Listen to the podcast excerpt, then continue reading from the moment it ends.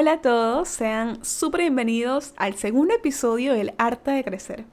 En este episodio hablaremos sobre lo que implica tener confianza en nosotros.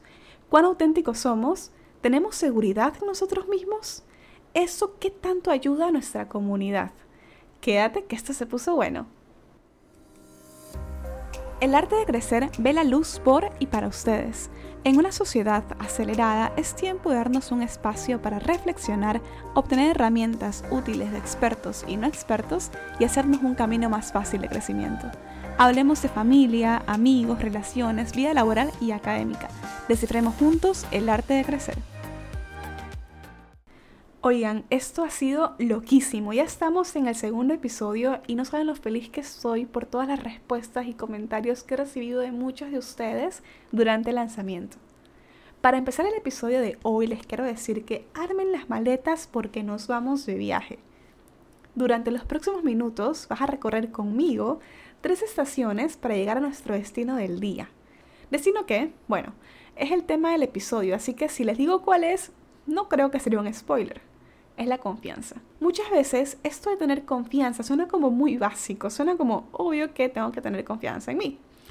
Y a la vez suena como una aspiración, suena como algo lejano, en lugar de tomarlo como algo obligatorio. Estamos como subestimando el poder que tiene la confianza. Y es que la confianza es esa chispa que necesitamos para emprender lo que sea. Justo en el episodio anterior estábamos hablando de los sueños, ¿verdad? Bueno, pues si no tienes confianza en ti, llegar a ellos se te hará cada vez más complicado. ¿Por qué esa brecha entre que te sientes inspirado, entre que lees algo, ves algo, escuchas algo que te inspira a lograr una meta hasta que la haces realidad? He estado leyendo y a mi parecer, para llegar a este destino o a la estación de la confianza, necesitamos llegar a dos estaciones más. Y empezamos con la autenticidad. Entonces es hora de preguntarnos, hacernos la pregunta del millón. ¿Quiénes somos? Y reconocernos como tal.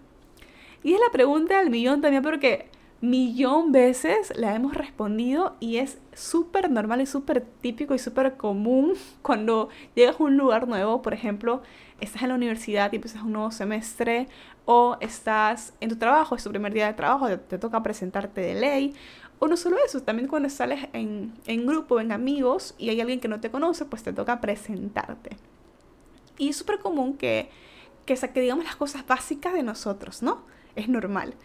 Entonces yo estaba leyendo un post en Instagram un día en que decía cómo te presentarías si no dirías tus cosas académicas o profesionales. Y fue como, ok, ¿cómo te podrías presentar? Claro, porque uno va y dice, mira, mi, nombre es Diana, tengo tantos años, estudié tal carrera en tal universidad, eh, tengo tal cargo en tal empresa, y ahí se desarrolla toda la conversación, ¿no? En, en torno a lo que acabas de decir.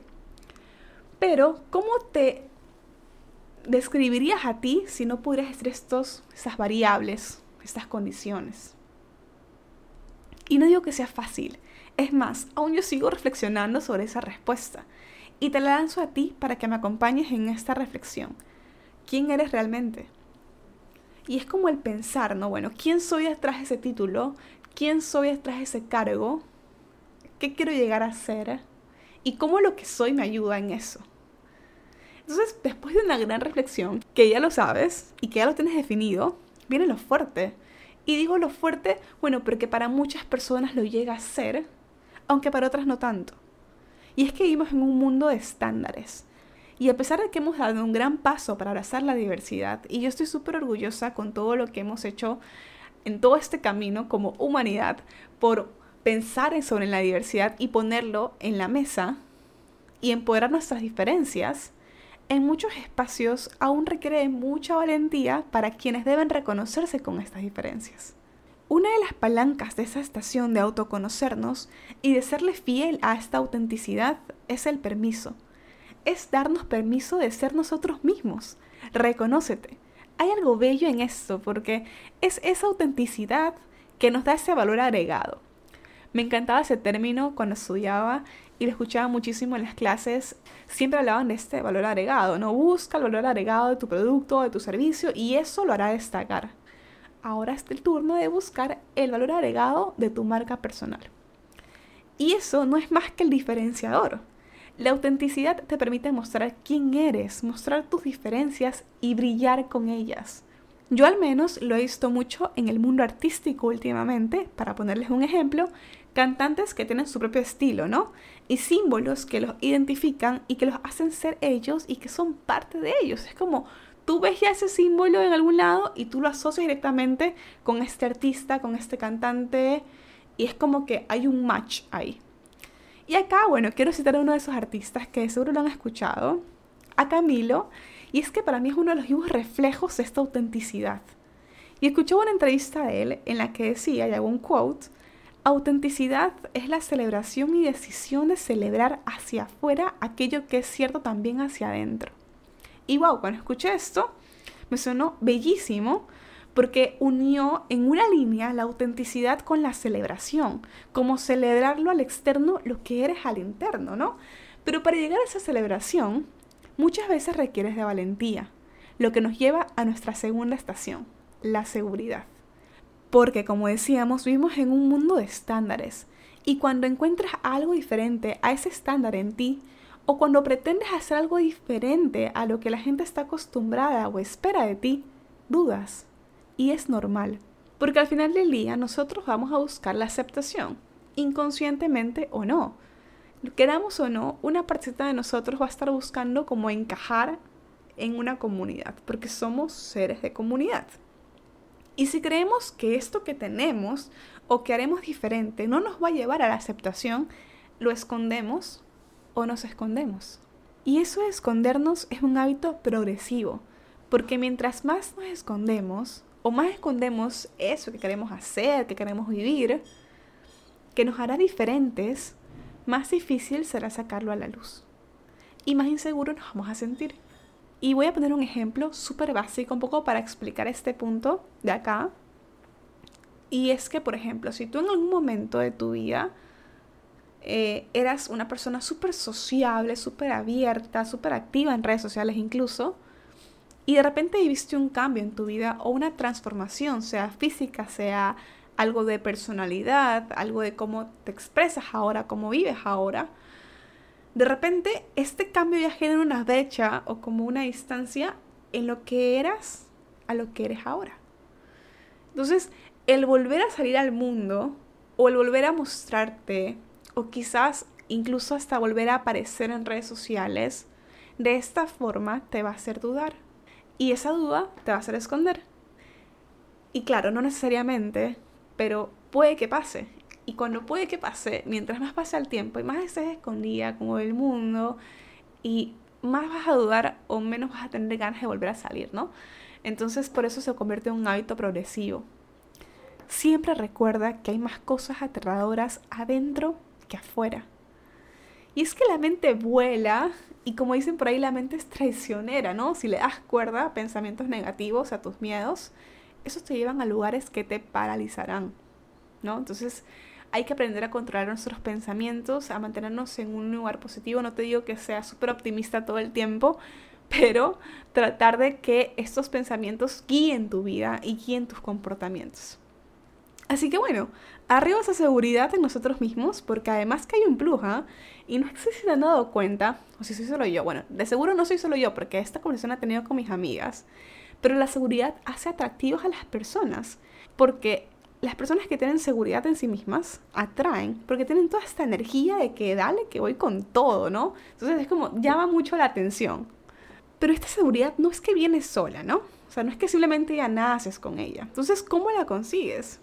Y estaba pensando, y bueno, dije, no siempre vamos a tener seguridad en todo. O sea, en lo personal, no siempre estoy segura de todo. ¿Alguna vez dudo de algo? Obviamente que sí. No siempre estoy 100% eh, segura o en muchas ocasiones necesito tener este como doble check de que algo está bien, de que estoy segura que voy a hacer esto, estoy segura que voy a lanzar esto y demás. Entonces me hice la pregunta y claro, le acabo de responder, obvio que sí, lo dudo siempre. ¿Y qué pasa cuando dudamos? ¿Qué pasa cuando nos sentimos un poco inseguros? En lo personal, mi seguridad se basa en mi familia. Entonces, la palanca de esta segunda estación de la seguridad es tu comunidad. Sea esta tu familia, sean tus amigos o sea quien tú consideres.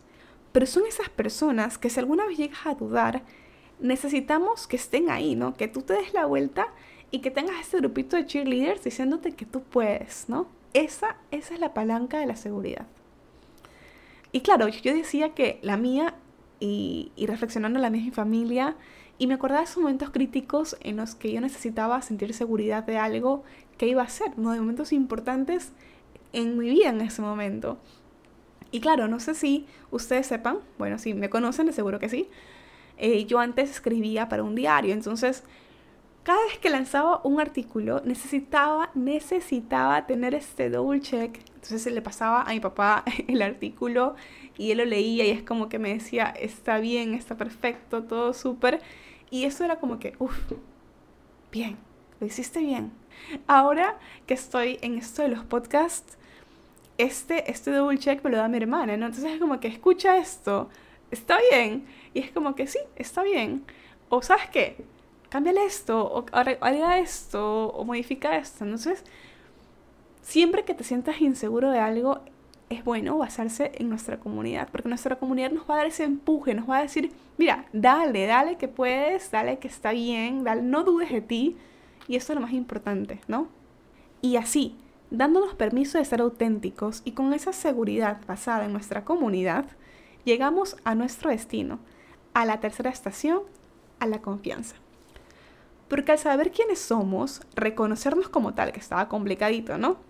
Y salir al mundo hacer lo que nos gusta. Mira, que nos damos todo el permiso de desafiar las expectativas porque pensamos en nosotros. Y pensar en nosotros no bajo el paraguas del egoísmo, sino bajo el paraguas del amor propio.